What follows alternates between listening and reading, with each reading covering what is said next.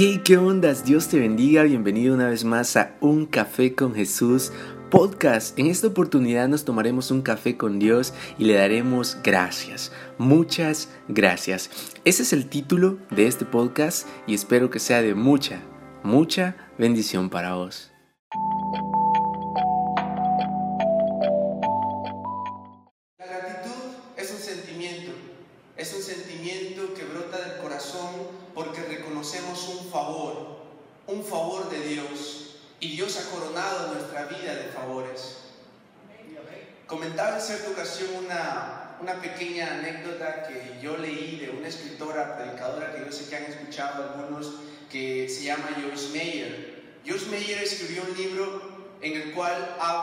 Pregunta a ella misma cómo puede tener gozo en todo tiempo. A veces nosotros nos falta el gozo y es nuestra fortaleza y a veces nos falta y dice ella de que en cierta ocasión estaba lavando la ropa, ¿verdad? Porque de repente hay mucha ropa que lavar y estaba quejándose. ¿Cuántos se han quejado haciendo alguna tarea en su casa? Levante su mano. Ok, ok. Yo sé que algunos porque andan cansados y dicen, ay, las cosas no me salen bien, ya quiero terminar esto. Y ella se estaba quejando porque tenía demasiada ropa que lavar. Y estaba molesta, estaba llena de afanes. Y se recordó que tenía ropa que lavar y que había personas que no tenían y comenzó a agradecerle a Dios por la ropa que tenía para ponerse y encontró gozo en la gratitud.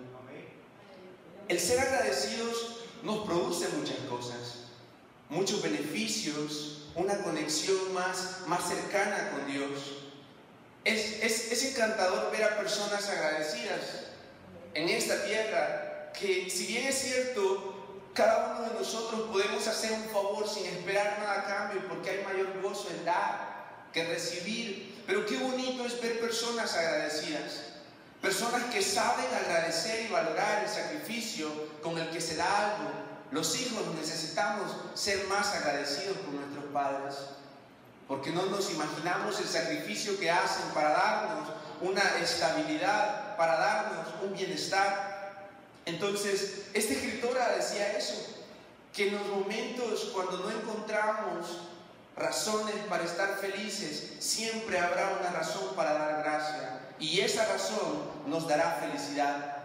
Yo quiero que abra su Biblia, segunda de Timoteo, segunda de Timoteo capítulo 3, vamos a leer unos, unos versículos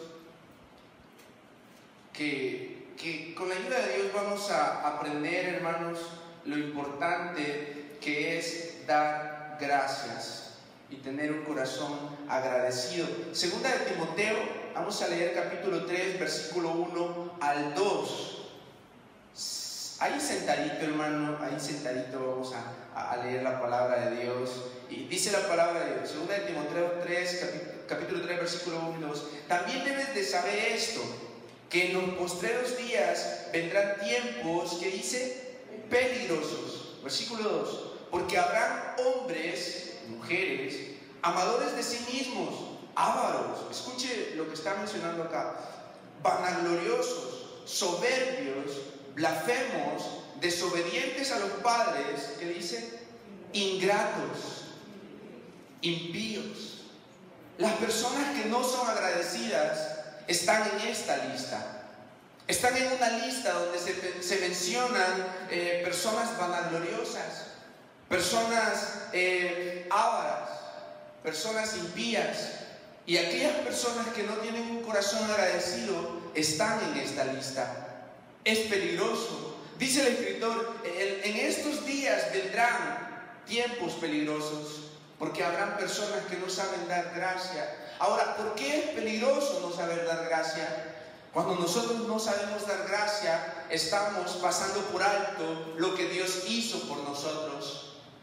Y, pasar por alto el sacrificio de Dios es peligroso, porque ya no vamos a tener temor de Dios, ya no lo vamos a honrar porque no, entendemos lo que Él hizo. Y por eso es peligroso descuidar y no lograr percibir lo, maravilloso que Dios ha hecho por nosotros. y la palabra nos dice que los ingratos están en esta lista. Yo creo, hermanos, de que nosotros que estamos acá no encajamos en esta lista.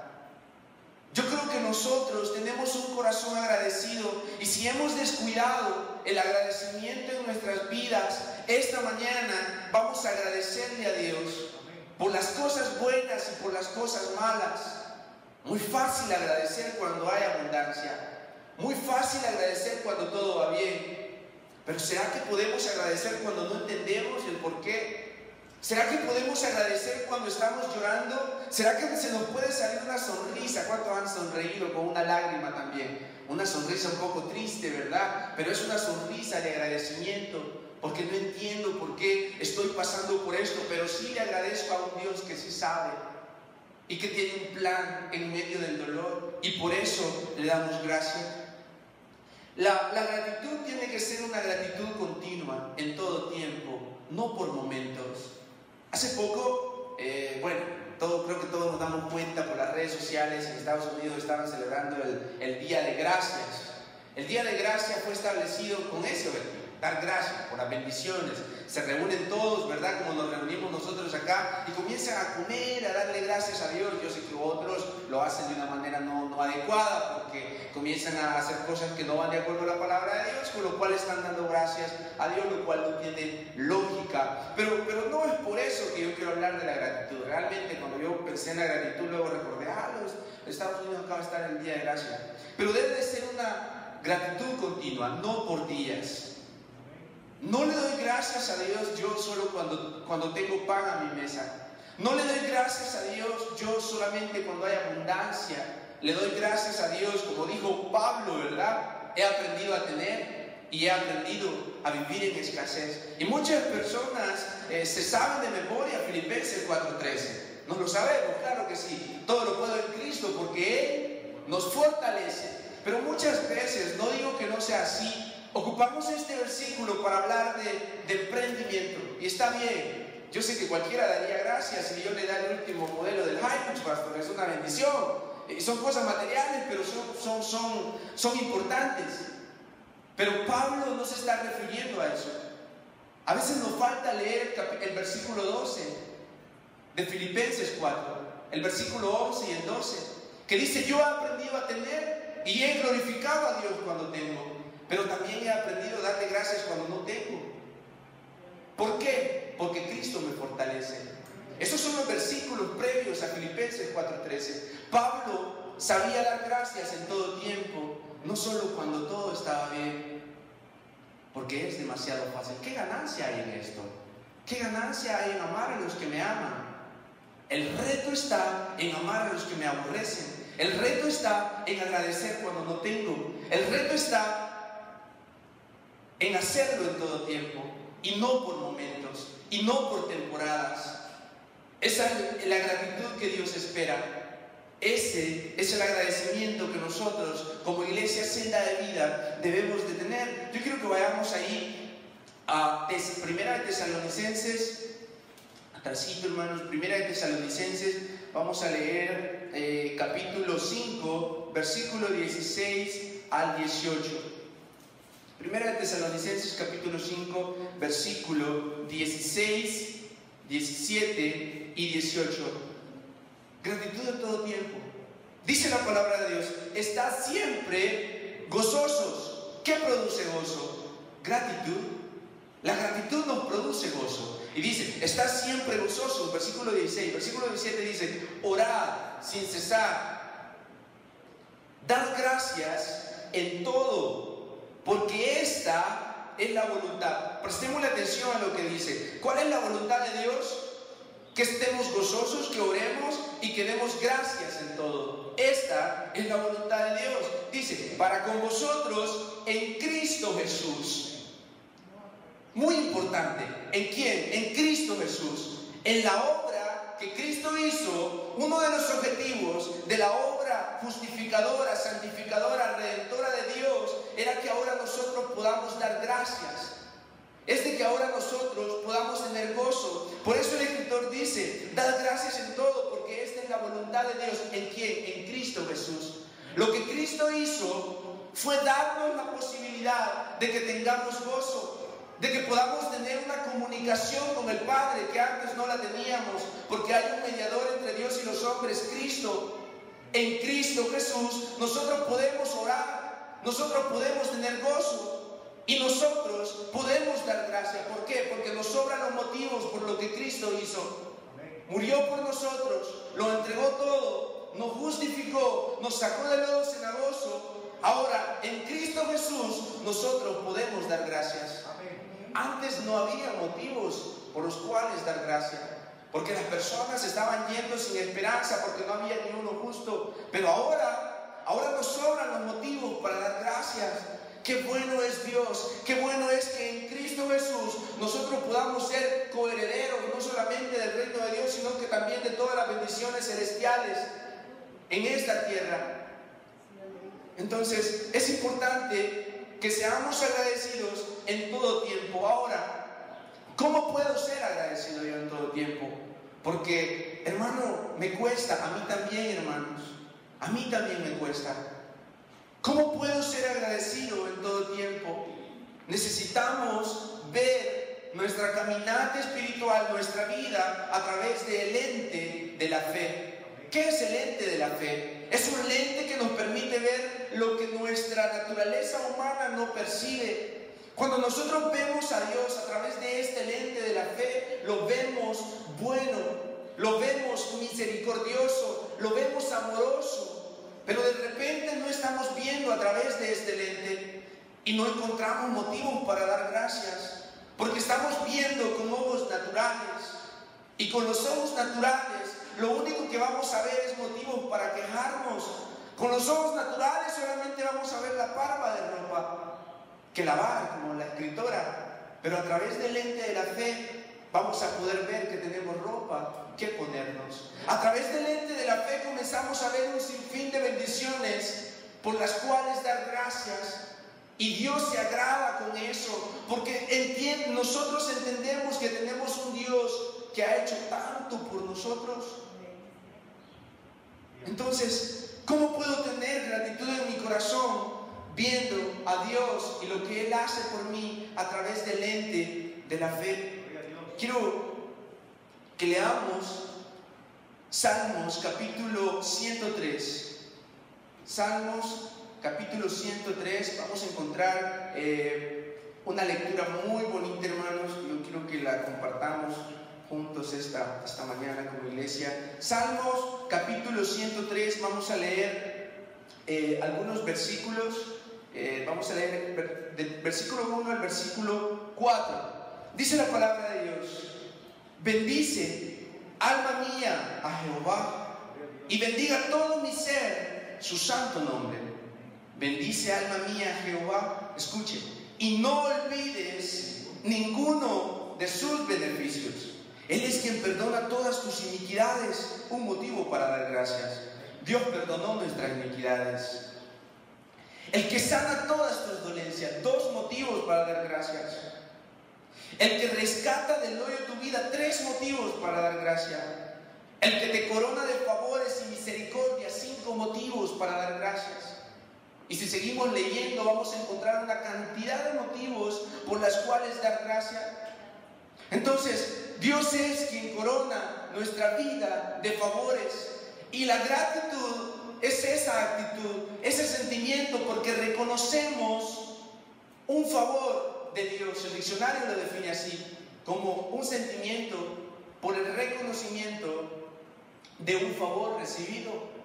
Nos brota del corazón darle gracias a Dios porque reconocemos sus favores. Y la palabra de Dios nos dice en el versículo 4, Él es el, el que rescata del hoyo tu vida el que te corona de favores y misericordias. Favores y misericordias. Eso es lo que Dios hace en la vida del cristiano. ¿Por qué? Porque somos sus hijos. Porque somos sus hijos y porque somos herederos de todas las bendiciones en Cristo Jesús. Entonces, quiero que leamos Filipenses. Estuvimos leyendo primera de Tesalonicenses. Ahora vamos a leer Filipenses capítulo 4, versículo 6, solamente un versículo, vamos a leer dos versículos. Filipenses capítulo 4, versículo 6 y 7. Estamos hablando, hermanos, de la gratitud, de que tenemos que ser agradecidos en todo tiempo, tenemos una cantidad de favores, motivos, razones por las cuales darle gracias a Dios. Filipenses capítulo 4, versículos 6 y 7. Por nada estéis afanosos. Escuche, no estén afanosos por nada. Ahora, sino que, dice el versículo 6, eh, sino sean conocidas vuestras peticiones delante de Dios en toda oración y ruego. Por nada estemos afanosos dice la palabra de Dios, sino que sean conocidas. ¿Qué, les afana a ustedes? ¿Qué te afana, Ricardo? ¿Qué te afana, Marco? ¿Qué nos afana a nosotros? Por nada estéis afanosos. Dios dice, sean conocidas vuestras peticiones delante de Dios en toda oración y ruego. ¿Con qué dice? Con acción de gracias. Por algún tiempo yo veía este versículo y dije, ah, ok, lo importante del versículo es de que no esté afanoso y que ore a Dios. No, lo que le da relevancia al versículo es la acción de gracias. Dice, leámoslo nuevamente, analicemos la palabra de Dios. Por nada estéis afanosos. Si no sean conocidas vuestras peticiones delante, delante de Dios en toda oración y ruego. Importante, con acción de gracias. Nuestra gratitud tiene que estar en nuestra oración. Una oración sin gratitud no cumple los requisitos que pide Dios en la comunicación con Él. Cuando nosotros nos acercamos a Dios solamente a pedir, no que no lo podamos hacer porque Dios nos lo puede dar, pero cuando nuestra oración carece de gratitud, hay un problema con nuestra comunicación. Sí, Dios en su gran misericordia, pero ¿cómo sería hermana, que, que, que, Fer se le acerque sin gratitud a pedirle, a pedir, pero ¿qué tal si Fer le dice, gracias mamá por la comida y posteriormente le pide? ¿Qué, ¿Qué cambio le da la gratitud a la oración? Uno grande, uno inmenso, Dios encuentra a hijos que entienden lo que Él hizo. Dios encuentra a hijos que reconocen los favores que Él ha tenido con nosotros. Y por eso dice el versículo 6, por nada estén afanosos. Me encantaba pensar en este versículo porque a veces nosotros tenemos nuestra mente llena de afanes, una cantidad de afanes, preocupaciones, problemas. Y Dios dice, vacíen su mente, vacíen su mente, saquen todo lo que les preocupa y háganmelo conocer. Prácticamente nos está diciendo, ¿qué les preocupa? Tráiganlo a mí, quiero conocerlo con acción de gracias. Gracias Dios, porque esto que me afana, esto que me preocupa, yo sé que tú tienes cuidado. Versículo 7. Escuche lo que produce también la gratitud, aparte del gozo, también produce paz. Versículo 7.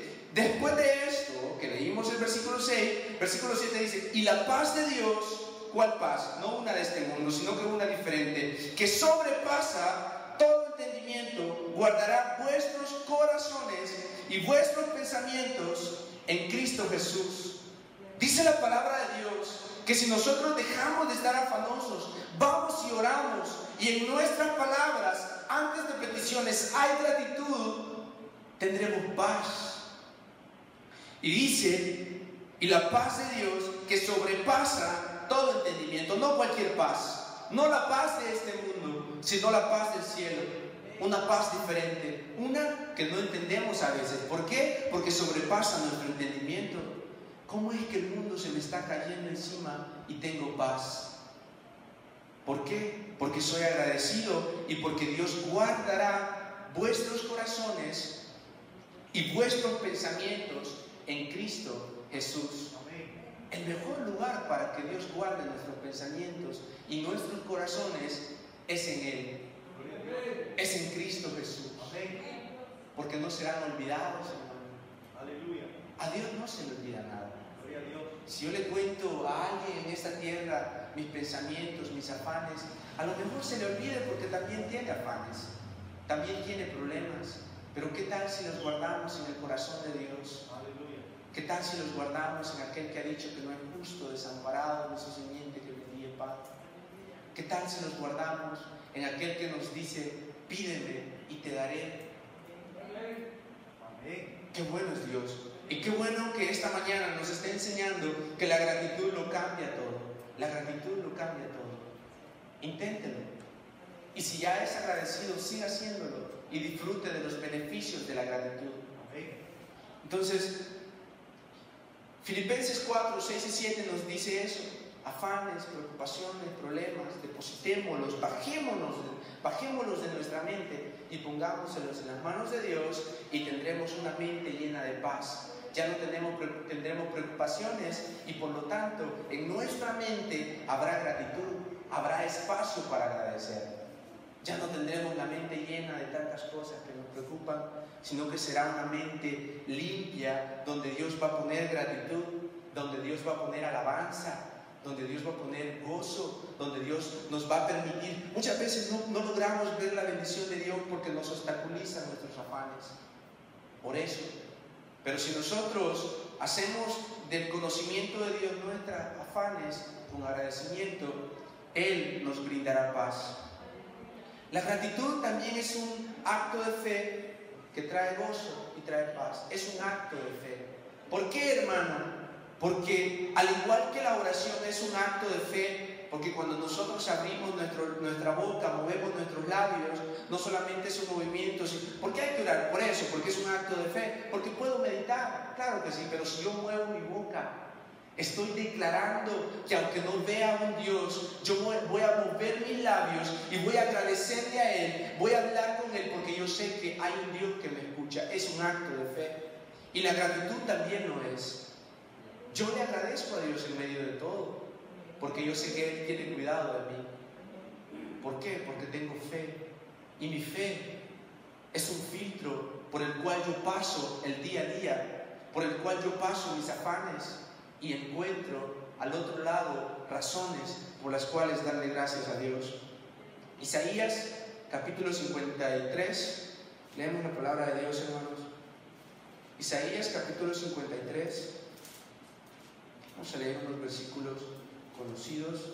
Isaías capítulo 53 estamos hablando que la gratitud es el resultado del reconocimiento de una cantidad de favores, que la gratitud nos genera gozo, que la gratitud nos trae paz, una diferente, una que no entendemos y que nuestros pensamientos están seguros en Cristo. Isaías capítulo 53, versículo 5 dice lo siguiente, Jehová es el Señor, me abrió el oído Perdón, estaba leyendo el 50. Yo estoy equivocado, ustedes no, no se preocupen. Isaías 53, versículo 5. Ahora sí. Mas, el, él herido fue por nuestras rebeliones, molido por nuestros pecados. Seguimos encontrando en la palabra de Dios motivos para dar gracia. Pero sigue diciendo, eh, molido fue por, por nuestros pecados. El castigo de qué? De nuestra paz fue sobre él no estaba experimentando paz Dios cuando estaba en la cruz. Tenía agonía, tenía angustia, una angustia que lo hizo sudar sangre, una angustia que cayó, porque a veces tenemos que dar gracias cuando solamente nosotros sabemos lo que estamos viviendo. Y Jesús cayó y dio gracias. Y dice que el castigo de nuestra paz, ¿por qué puedo tener esa paz que sobrepasa todo entendimiento? porque el castigo, el precio, para que yo pueda tener paz hoy, para que yo pueda estar en la casa de Dios, fue sobre Él. Reconocemos eso hoy, esta mañana. Y como el concepto dice que es el reconocimiento de un favor, reconocemos que nuestra paz la tenemos porque el castigo de ella cayó sobre nuestro Salvador. Tenemos que ser agradecidos. No podemos ser ingratos y pertenecer a la lista que leíamos al principio. Entonces, el castigo de la paz que tenemos cayó sobre nuestro Salvador. Ya leímos el Salmo 103, pero un corazón agradecido reconoce la bondad de Dios. Recapitulemos, ya vamos terminando. ¿Cómo puedo ser agradecido? Número uno, reconociendo los favores de Dios para tu vida. Eso, número uno. Número dos, comprendiendo el costo de estos favores, la obra de Cristo. Esta es la voluntad de Dios en Cristo. Si nosotros reconocemos la obra de Cristo, vamos a poder ser agradecidos, porque vamos a ver los favores con los cuales Él nos ha coronado. Tuvo que llevar una corona de espinas Él, para que ahora nosotros tengamos una corona de favores. Yo creo que hay motivos para dar gracias. Yo creo que nos sobran los motivos. Y si no los encuentro, hermano, en el día, los voy a buscar porque están ahí. Y voy a ver a través del ente de la fe. ¿Sabe quién fue agradecido, hermanos? Jesús fue agradecido. Podría haber encontrado ejemplos de gratitud, pero quiero hablarles del autor y el consumador de nuestra fe, esa fe que nos sirve de filtro, esa fe cuyo fin último es la salvación de nuestras almas, otro favor para dar gracias, pero él fue agradecido. Lucas capítulo 22, Lucas capítulo 22, versículo 19. Tenemos a un ejemplo increíble, maravilloso, digno de ser imitado, como lo es Jesús. Pablo imitó a Jesús y supo dar gracias en todo tiempo, porque Jesús supo dar gracias en todo tiempo. Lucas capítulo 22, versículo 19 nos dice, y tomó pan, ¿y qué hizo? Y dio gracias, y lo partió, y les dio, diciendo, esto es mi cuerpo que por vosotros es dado, hacer esto en memoria de mí. Cada vez que acá conmemoramos la muerte y la resurrección de Dios, tomamos la copa y el pan y recordamos no solamente que Dios murió por nosotros, sino que recordamos que Él dio gracias. A mí me encanta saber de que con la, con, la, con, la, con, la, con la copa y con el pan no solamente recuerdo que Dios murió, esta mañana Dios también quiere que recordemos que Él partió el pan y dio gracias. Pero no era un gracias cualquiera. Anteriormente había dado gracias porque estaba comiendo con sus discípulos, porque alimentaba multitudes. Pero este gracias era diferente, hermanos. Este gracias no era por algo bueno. Él estaba dando gracias por lo que se había de venir. Partió el pan que representaba su cuerpo. Estaba dando Por eso estaba dando gracias a nuestro Salvador. ¿Sabe por qué estaba dando gracias? Por la negación de su amado Pedro. Por la traición de Judas. Porque nosotros pecamos y él tenía que morir. Por eso estaba dando gracias. Por el pan. Porque iba a ser crucificado. No era un gracias cualquiera. Qué maravilloso es Dios que dio gracias por la muerte. Porque ahora Él se complace a ver la obra de sus manos, dice la palabra de Dios, que Él te ve aquí y se siente satisfecho. Él dio gracias, porque aunque le dijo al Padre que pasara esa copa, Él sabía que el Padre tenía pensamientos de bien para nosotros. Y si Dios dio gracias en momentos difíciles, ¿por qué no vamos a dar gracias a nosotros? Cuando nos sobran los motivos. Y tomó el pan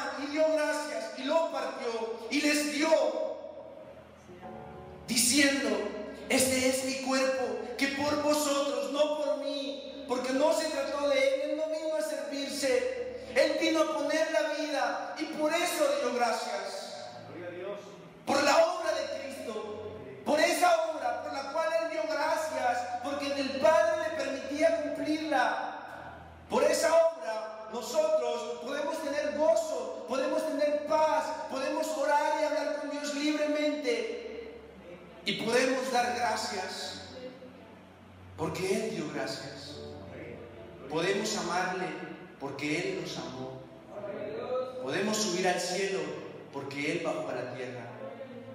Podemos ser coherederos con Él por la obra de Cristo que nos permite tener un corazón agradecido.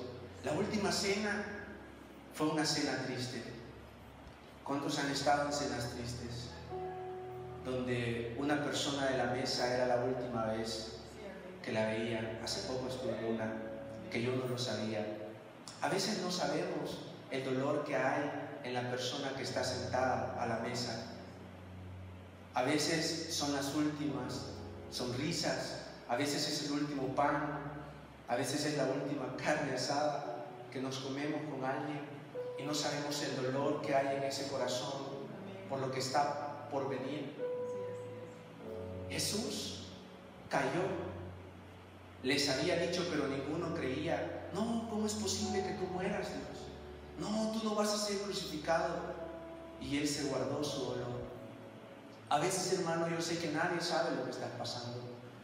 Yo sé que a veces nadie te entiende y el dolor solo lo vives tú. Pero cuando estás a punto de derramar tus lágrimas, también da gracias. Que cuando las lágrimas caen de tus ojos, también de tus labios y de tu corazón, suba un gracias a Dios porque Él sabe lo que hace. Yo quiero invitarlos a darle gracias a Dios esta mañana, a que pueda cerrar sus ojos y le pueda decir Dios gracias, gracias. Podemos darle gracias, gracias, gracias y más gracias a Dios.